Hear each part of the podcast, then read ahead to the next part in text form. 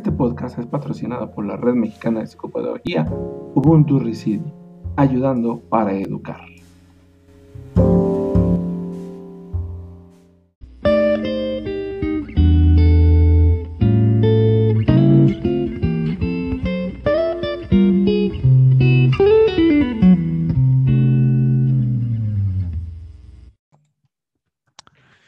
¿Qué tal? ¿Qué tal? ¿Qué tal? ¿Qué tal? Bienvenidos a este segundo capítulo, al segundo capítulo del día de hoy.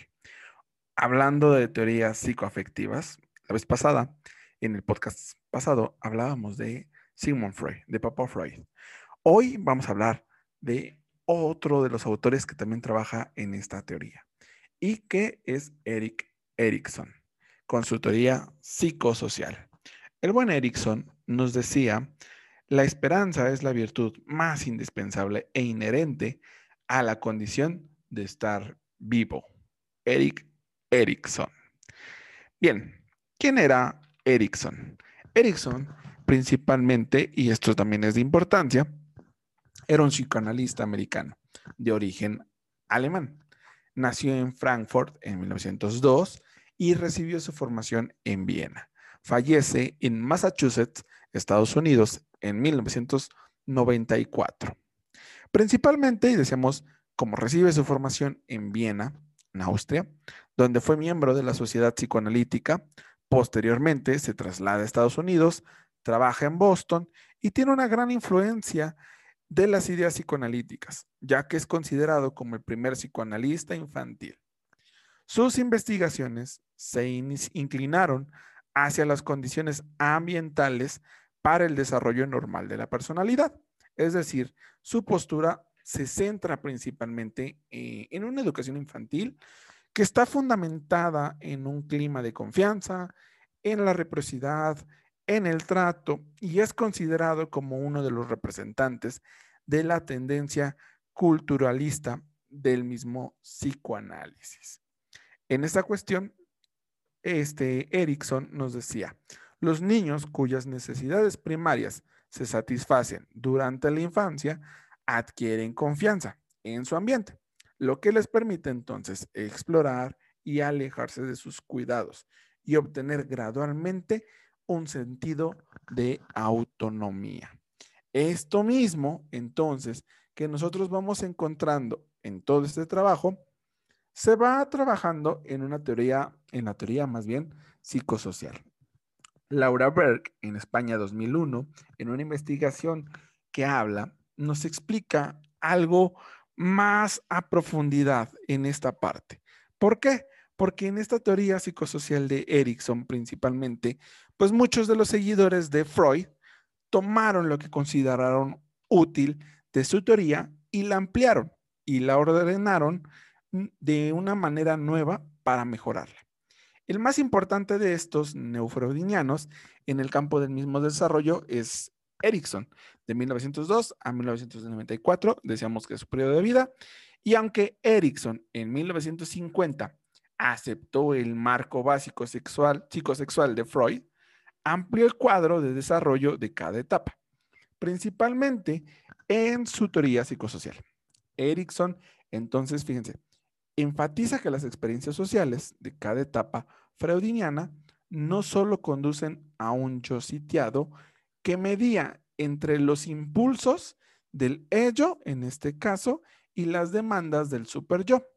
Es decir, aquí el yo también es una fuerza positiva en el desarrollo. ¿Sale? Por ejemplo, vemos algunos, eh, podríamos decirlo, básicos o puntos básicos en esta cuestión, ¿no? Hablábamos la vez pasada, decíamos, entre el yo que nosotros somos como personas, el ello y el super yo, que lidian esta batalla entre lo bueno y lo malo de las decisiones que tomamos, ¿no? El super yo es la parte que te dice el angelito, por así decirlo, y el ello, decíamos, que es esta parte mala, por así decirlo, el diablito, ¿no? En estas cuestiones. Aquí vamos a encontrar principalmente, bueno, que en cada etapa el individuo adquiere actitudes y habilidades que lo convierten en un miembro de la sociedad de manera activa. ¿Sale? ¿Por qué? Porque un conflicto psicosocial básico que se resuelve dentro de un continuo que oscila entre lo negativo y lo positivo va a determinar los resultados sanos y no adaptativos. Como pueden ver, eh, por ejemplo, en esta cuestión, hay cinco etapas o cinco primeras etapas de Erickson que van a ser análogas a las etapas de Freud. A pesar de ello, Erickson principalmente no consideraba importante limitar las tareas del desarrollo a la niñez. Para él ocurrían a, a lo largo de toda la vida. Erickson añadía tres etapas adultas al modelo de Freud y fue el primero en reconocer el desarrollo de la naturaleza del ciclo vital, ¿sale? En esta cuestión o en esta esencia principal. ¿Por qué? Porque, bueno, finalmente, a diferencia de Freud, Erickson señalaba que el desarrollo normal debe ser entendido con relación a la forma de vivir, única de cada cultura. Por ejemplo, esto es algo curioso, porque, bueno, es una relación, ¿no? Entre los indios de Yurok, una tribu de pescadores y recogedores de bellotas de la costa noreste de los Estados Unidos, los bebés son privados del pecho durante los 10 días posteriores al nacimiento. Y bueno, van a ser alimentados con una sopa ofrecida en una concha pequeña. A los seis meses de edad, los bebés son destetados bruscamente, un acontecimiento forzado por la ausencia de la madre por unos días. Estas experiencias, desde nuestra posición cultural, parecen intentos crueles, ¿no? Vamos a decir, son malos, por así decirlo, por frustrar, por, frustrar, perdón, esta parte de las necesidades orales del niño. Pero Erickson explica que los Yurok viven en un mundo en el que el salmón llena el río una vez al año, una circunstancia que requiere el desarrollo de un alto autodominio para sobrevivir. Las conductas de estos indios solo pueden ser entendidas principalmente haciendo referencia a las capacidades valoradas y necesitadas por la sociedad, obviamente en las que el niño vive, como un todo de manera general. Aquí es donde vemos y encontramos algunas contribuciones e inclusive limitaciones desde, la desde las perspectivas psicoanalíticas. ¿Por qué? Porque vemos un mérito especial, principalmente, de la perspectiva psicoanalítica. Y va a ser su énfasis en la historia única de vida de cada individuo, como digna de estudio y, en este caso, de comprensión, según Emed en 1992. Y bueno, aquí vamos a encontrar que consisten con este punto de vista los teóricos psicoanalíticos, ya que van a aceptar ellos el método clínico, algunas veces llamado estudio de caso único en esta cuestión, como la manera más afectiva en, en este caso, principalmente de reunir información sobre el desarrollo. Y aquí vamos a encontrar que la teoría psicoanalítica también ha inspirado, en este caso, abundancia de investigaciones en muchos aspectos del desarrollo emocional y social, incluyendo el apego bebé cuidador. ¿Sale? Agresión, relación entre hermanos, prácticas de crianza, de crianza, perdón, moralidades en este caso, roles de, de género e identidad en la adolescencia. A pesar de haber tenido tantas contribuciones, la perspectiva principalmente psicoanalítica ya no es corriente principal en la investigación del desarrollo del niño. ¿Por qué? Porque bueno, aquí vamos a encontrar que los teóricos psicoanalíticos han llegado a estar aislados porque estaban tan comprometidos con el acercamiento clínico que no iban a considerar otros métodos, métodos principalmente. Además, muchas ideas psicoanalíticas como el conflicto de Em, esta cuestión de Edipo principalmente y las etapas psicosexuales, pues bueno, eran tan vagas y estaban tan llenas de interpretaciones que eran muy difíciles o imposibles de comprobar empíricamente. Entonces, aquí vamos a ir analizando esta parte. Primero, desde las implicaciones que tiene en la educación.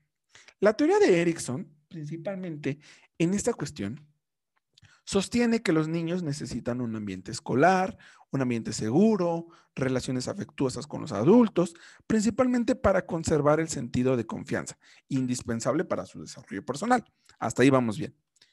Nos dice entonces en esta cuestión, analizando esto, que en teoría las escuelas deberían ofrecer a los estudiantes la oportunidad de aprender nuevas actividades y experimentar la sensación de logro y la satisfacción de un trabajo bien hecho. Además, aquí, si nos damos cuenta, pues bueno, los estudiantes van a requerir oportunidades para descubrir fuerzas especiales y cultivarlas, más importantes aún en este caso. ¿Por qué? Porque requieren la oportunidad de conocer otros puntos de vista y opciones vocacionales cuando empiezan a buscar la identidad. Desafortunadamente, la escuela a menudo va a obstaculizar y va a limitar su desarrollo cuando menoscaba el sentido de competencia y eficacia, cuando les imponen expectativas sexuales de manera rígida y cuando van a limitar sus opciones para el futuro. ¿Sale? En esta cuestión vamos a encontrar un sentido principal del trabajo. ¿Por qué? Porque obviamente todo este trabajo, todo este punto de vista, si nosotros lo vemos desde la perspectiva educativa, vamos a encontrar esta función. Y bueno, aquí principalmente la teoría psicosocial de Erickson es la teoría principalmente que enfatiza que las demandas de la sociedad en cada etapa freudiniana no, no promueven solo el desarrollo de una personalidad única, sino que también aseguran que los individuos adquieran actitudes y habilidades que les ayuden a ser miembros activos de la sociedad. En este punto es donde nosotros vamos a encontrar un ejemplo principal. ¿Por qué? Decíamos hace ratito, tiene una relación y una complementación de la etapa psicosexual de Sigmund Freud. Principalmente porque vamos a analizar esta tabla o esta, esta parte de las etapas psicosexuales de Erickson. Primero, una de las etapas de Erickson en la etapa psicosocial nos habla de confianza versus desconfianza, que surge desde el nacimiento hasta el primer año. Aquí principalmente los bebés obtienen un sentimiento de confianza de que el mundo es bueno si han sido cuidados cálidamente y con interés. La desconfianza va a ocurrir cuando los bebés tienen que esperar demasiado para obtener su bienestar y son tratados severamente. Esta etapa la relacionamos también con la etapa psicosexual correspondiente, que va a ser la etapa oral. Pasemos a la cuestión de autonomía versus vergüenza o duda. Surge del primero a los tres años. Y bueno, ¿en qué consiste esta etapa? Al tener nuevas habilidades, principalmente mentales y motoras, los niños quieren elegir y decidir por ellos mismos. La autonomía va a ser fomentada cuando los padres permiten una razonable elección libre y no forzan o avergüenzan al niño. Y su etapa psicosexual correspondiente, pues va a ser la etapa anal. ¿Sale? Bien, pasamos a la tercera. Iniciativa versus culpabilidad. Surge de los 3 a los 6 años y aquí vamos a encontrar por medio del juego simulado los niños principalmente que van a experimentar con la clase de persona que pueden llegar a ser. La iniciativa principalmente de un sentido de ambición, de responsabilidad, se va a desarrollar cuando los padres van a apoyar el nuevo sentimiento de intención y dirección de su hijo. El peligro va a aparecer cuando los padres piden demasiado autocontrol, lo que va a conllevar a controlar demasiado o a demasiada culpabilidad, que surge en la etapa psicosexual correspondiente con la cuestión fálica. ¿Sale? Bien, pasamos a la cuarta etapa, la cuestión de la laboriosidad versus inferioridad, que surge de los 11, de los 6, perdón, a los 11 años. Aquí, en el colegio, principalmente, los niños desarrollan la capacidad para trabajar y cooperar con otros. La inferioridad se va a desarrollar cuando las experiencias negativas de casa, de la escuela o con sus iguales conducen a, sentimientos de incompetencia o de inferioridad. Y aquí es donde encontramos esta etapa psicosexual de la latencia, donde juegan niños con niños, niños, niñas con niñas. Viene en esta etapa. Y la quinta, principalmente donde encontramos la parte de la identidad contra la difusión de la identidad. ¿Sale? Surge, decíamos, en la adolescencia. Aquí el adolescente principalmente va a intentar responder a las preguntas, ¿quién soy? ¿Cuál es mi lugar en la sociedad? Los valores elegidos y las metas vocacionales van a conllevar a una identidad personal duradera. El resultado negativo es una, confusión sobre los roles adultos futuros. Y aquí surge la última etapa psicosexual correspondiente en la etapa genital. De ahí en adelante, las últimas tres etapas psicosociales de Erickson tienen que ver también con esta parte. Surge principalmente una intimidad versus aislamiento en la etapa psicosocial propuesta por Erickson en la adultez temprana. Aquí la gente joven se va a esforzar por establecer lazos íntimos debido a desengaños anteriores. Algunos individuos no van a poder formar relaciones íntimas y se mantienen aislados de los demás. ¿Sale? Surge también la creatividad versus estancamiento. En la, en la adultez, principalmente media. En esta cuestión, la creatividad significa dar a la generación siguiente a través de la educación del niño, cuidar de otras personas o trabajar productivamente. La persona que falta en este terreno siente ausencia de logro significativo. Y finalmente tenemos la integridad del yo versus desesperación, que surge en la vejez. En esta etapa final, los individuos van a reflejar el tipo de persona que han sido. La integridad muchas veces resulta del sentimiento del sentimiento de que ha valido la pena vivir la vida a modo en la que la han vivido. Las personas mayores que no están satisfechas con sus vidas tienen miedo de la muerte. Aquí es donde ya estamos en la etapa final en la cuestión de la vejez. ¿Sale? Bien, ¿a qué nos lleva esta parte? Principalmente durante la etapa preescolar de 3 a 6 años, el niño pues es muy activo y aprende la iniciativa que le permita conciliar sus acciones con las de otros.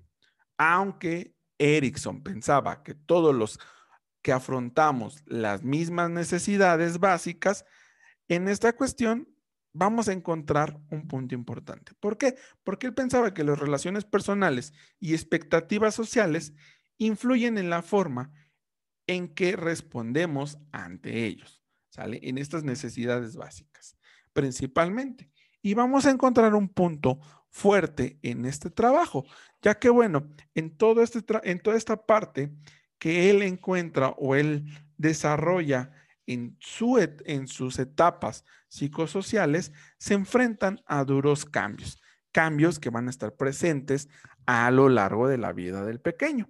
Y así es como estos dos autores, Sigmund Freud y Erickson contribuyen a esta parte de teorías psicosociales, con teorías psicosexuales y con esta misma teoría psicosocial, complemento de, decíamos, la etapa psicosexual de Sigmund Freud.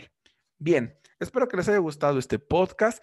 Nos estamos viendo en una nueva emisión. Traeremos nuevos contenidos, nuevos invitados especiales. Recuerden seguirnos por todas nuestras redes sociales. En Facebook nos encuentran como Red Mexicana de Psicopedagogía. En YouTube nos encuentran como Ubuntu Residi. Y bueno, en Spotify nos encuentran como el baúl del psicopedagogo. Yo soy Luis Rodolfo Chamoreno. Nos estamos viendo próximamente en una nueva emisión. Hasta luego.